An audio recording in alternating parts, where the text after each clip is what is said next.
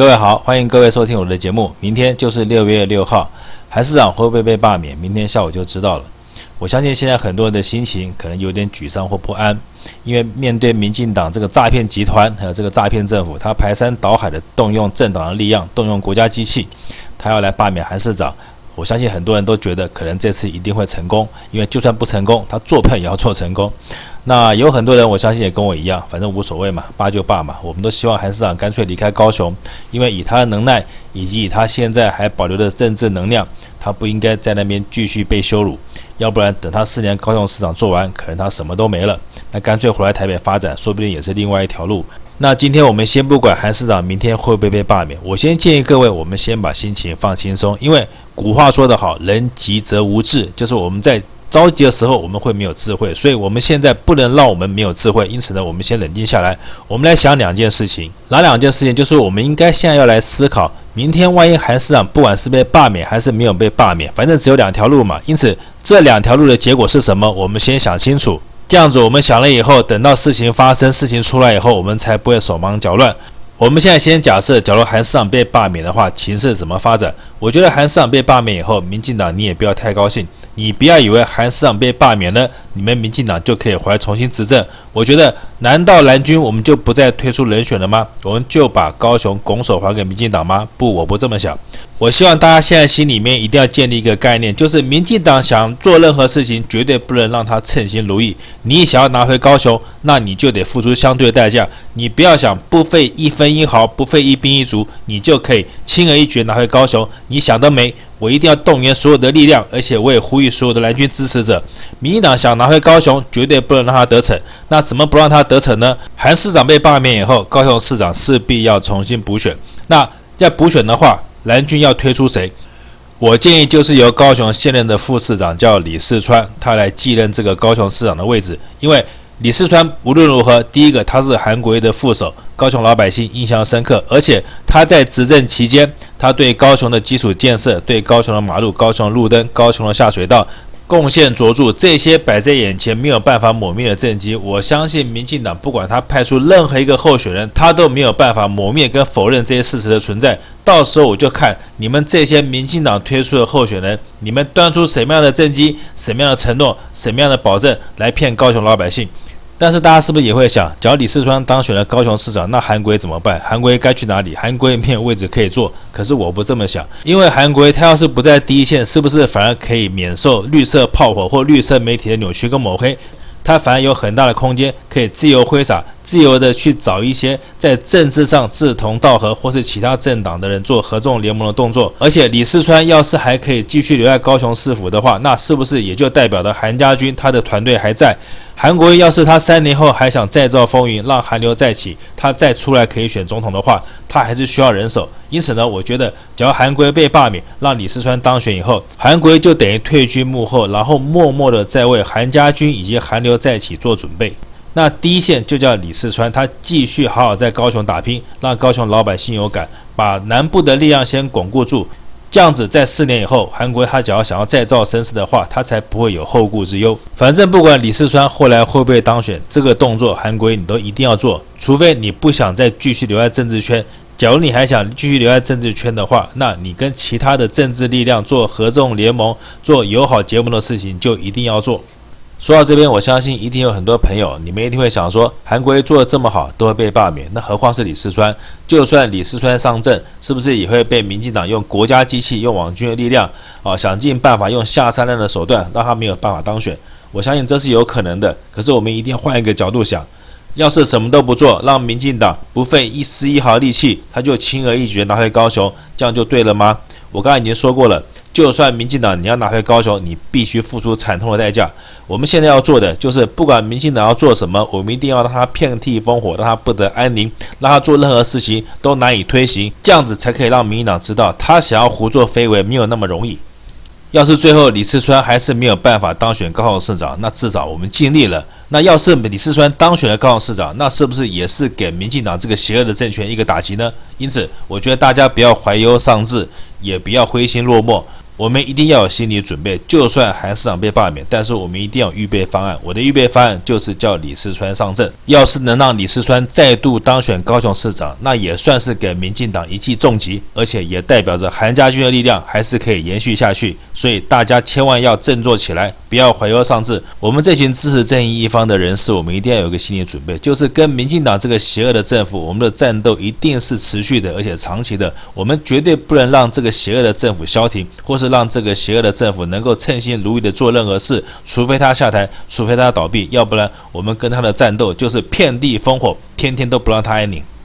以上就是韩市长万一被罢免的话，我提出的预备方案。那韩市长万一没有被罢免的话，那是不是有预备方案呢？我的预备方案是这样子，就是大家先不要急着放松心情，以为韩市长过关了，其实不然。我之前就讲过，韩市长要是留在高雄的话，其实对他政治前途一点帮助都没有，因为我们已经可以看到这一年来，韩市长不敢做任何事情，绿色媒体不但不报道，而且还扭曲抹黑他的政绩。他想要做任何事情，包括什么爱情摩天轮，或是做经贸中心。行政院不但不给他任何钱，而且还配合媒体造谣打压他，说他做的东西一点用都没有，把他形容成一个草包。既然这一年民进党都可以把他抹黑成这样，我们就可以想象未来的三年，还市长继续做高雄市长的话，民进党会用什么手段对付他？因此呢，我希望韩市长你要留一点政治心眼。什么政治心眼呢？就是虽然你现在还是以国民党员的身份留任高雄市长，可是三年后的事情谁也说不准。难不保这三年你会被打得落花流水、鼻青脸肿，甚至被抹黑成不成人形。在这个状况下，你也要留意，只要你还想在国民党继续持续你的政治能量的话，我觉得你要给自己稍微盘算一下，接下来你的路要怎么走。因为我们已经可以看到。北部的国民党共主已经慢慢在形成。这个人是谁？这个人叫侯友谊。在这次的防疫事件中，侯友谊表现得可圈可点，名声鹊起。而侯友谊的背后就是朱立伦的势力。本来二零二零大选就是朱立伦跟蔡英文对决，可是没有想到半路杀出你这个韩国瑜，你这个齐天大圣来搞乱所有的选举。但是呢，现在只要你还是留任高雄市长的话，我相信国民党从上到下都会松了一口气。我相信国民党的盘算一定是好，韩国瑜你就继续留任高雄，下一任高雄市长你就继续选。但是呢，在北部，他们就要酝酿新的总统候选人。我可以百分之九十九的预测，下一次二零二四年总统大选，国民党推出的候选人一定是侯朱配。但是侯朱配会不会当选，那不干我的事。我现在只关心韩市长你本身的前途。你要是继续待在高雄，继续在高雄再干八年，或是你没有办法再干八年的话，那我觉得你的政治能量，我们当初辛辛苦苦所营造出来的寒流，我们支持中华民国、支持正义的这一方的力量，就会慢慢消退。所以，为了不要让这些支持你的百万韩粉、百万的中华民国派伤心的话，我希望你能够好好的想清楚，再走下一步。其实我的想法是这样子，反正不管大家同不同意了，反正我就是这样想。现在北部有一个候选人，我相信他的党跟他的人应该都很想跟你接触，那个人就是柯文哲跟民众党。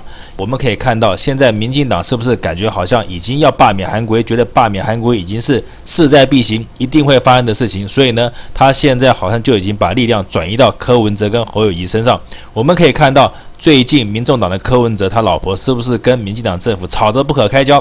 而民进党政府似乎从上到下也开始把矛头指向柯文哲。我相信柯文哲现在心里的感受，他一定是酸甜苦辣在心头，因为当初发生在你韩国身上的事情，现在可能要发生在他身上。而且依照民进党这个恶劣可恶的党性。他们在选举的时候用这样的方法，用诈骗的方法赢得了这次的选举。他们下一次一定会用同样的办法来对付所有想跟他竞争的候选人。因此，我觉得韩国瑜，你是否也可以考虑一下，就像打游戏一样，你开个外挂吧，找一个外面的元首也不是坏事啊。国民党，我觉得他并不可靠，他并不一定完全支持你，甚至于可能内部还有一些人讨厌你。因此呢，还是照我当初的想法，只要你可以自己组党，你就自己组党。可是我现在看这个势头的话，因为国民党现在已经换了党主席，他们现在想帮你，而你这么重情重义下，你应该不会贸然背离国民党。我猜你留在国民党的机会比较大，但是呢，你也是要给自己留一个政治心眼，留一个备用方案。万一到时候国民党想把你搓掉，或者高雄市长你没有连任成功落选的话，你还是要给自己留一条后路。政治上并没有所谓真正的敌人或是朋友，只要大家理念相同，我觉得当然可以结合在一起。柯文哲虽然我不喜欢他，但是现在我觉得他是你唯一还可以合作的对象。而且现在民众党的支持率还不错。柯文哲我也给各位挂保证，他二零二四年一定会跳出来选总统。可是他现在有一个问题，就是他曾经的有钱的副手金主，现在可能有点状况。那什么状况我就不说，因为这件事情慢慢大家就会知道。所以他在找不到副手状况下，而民众党的支持率也慢慢升高的时候，我觉得韩国瑜你可以考虑跟他合作。就算不能当选，而且我觉得韩国你可能也没有什么机会再选总统了。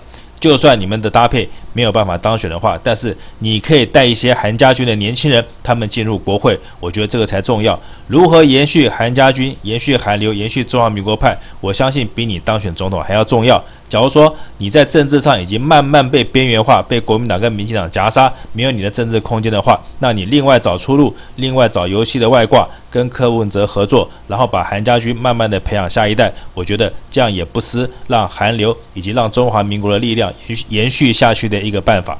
这点呢，我希望只要你听到的话，还请慎重考虑看看。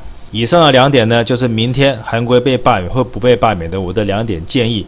现在看起来，我自己觉得好像应该他被罢免会比较好一点，因为被罢免可能他的政治能量还可以持续下去。可是，假如他没有被罢免，继续做下去的话，那三年后会发生什么状况，真的谁也不知道。经历了这么多事情，我现在越来越觉得这个世界上真的有“天道好还，报应不爽”这一句话。因为我们可以看到，民进党自从夺得政权以后，他的声望由媒体操作以后呢，炒得这么高。可是呢，在最近，我们是不是已经发现他的牛皮一个一个吹破了？他的防疫零确诊其实根本都是假的。你要是没有经过普筛，结果呢，就是你自己在国内喊零确诊，喊得很爽。可是呢，当你的老百姓、你的国人想要出国旅游的时候，外国人根本就不承认你的防疫成果。这一点，我希望蔡英文政府能够给我们一个说法。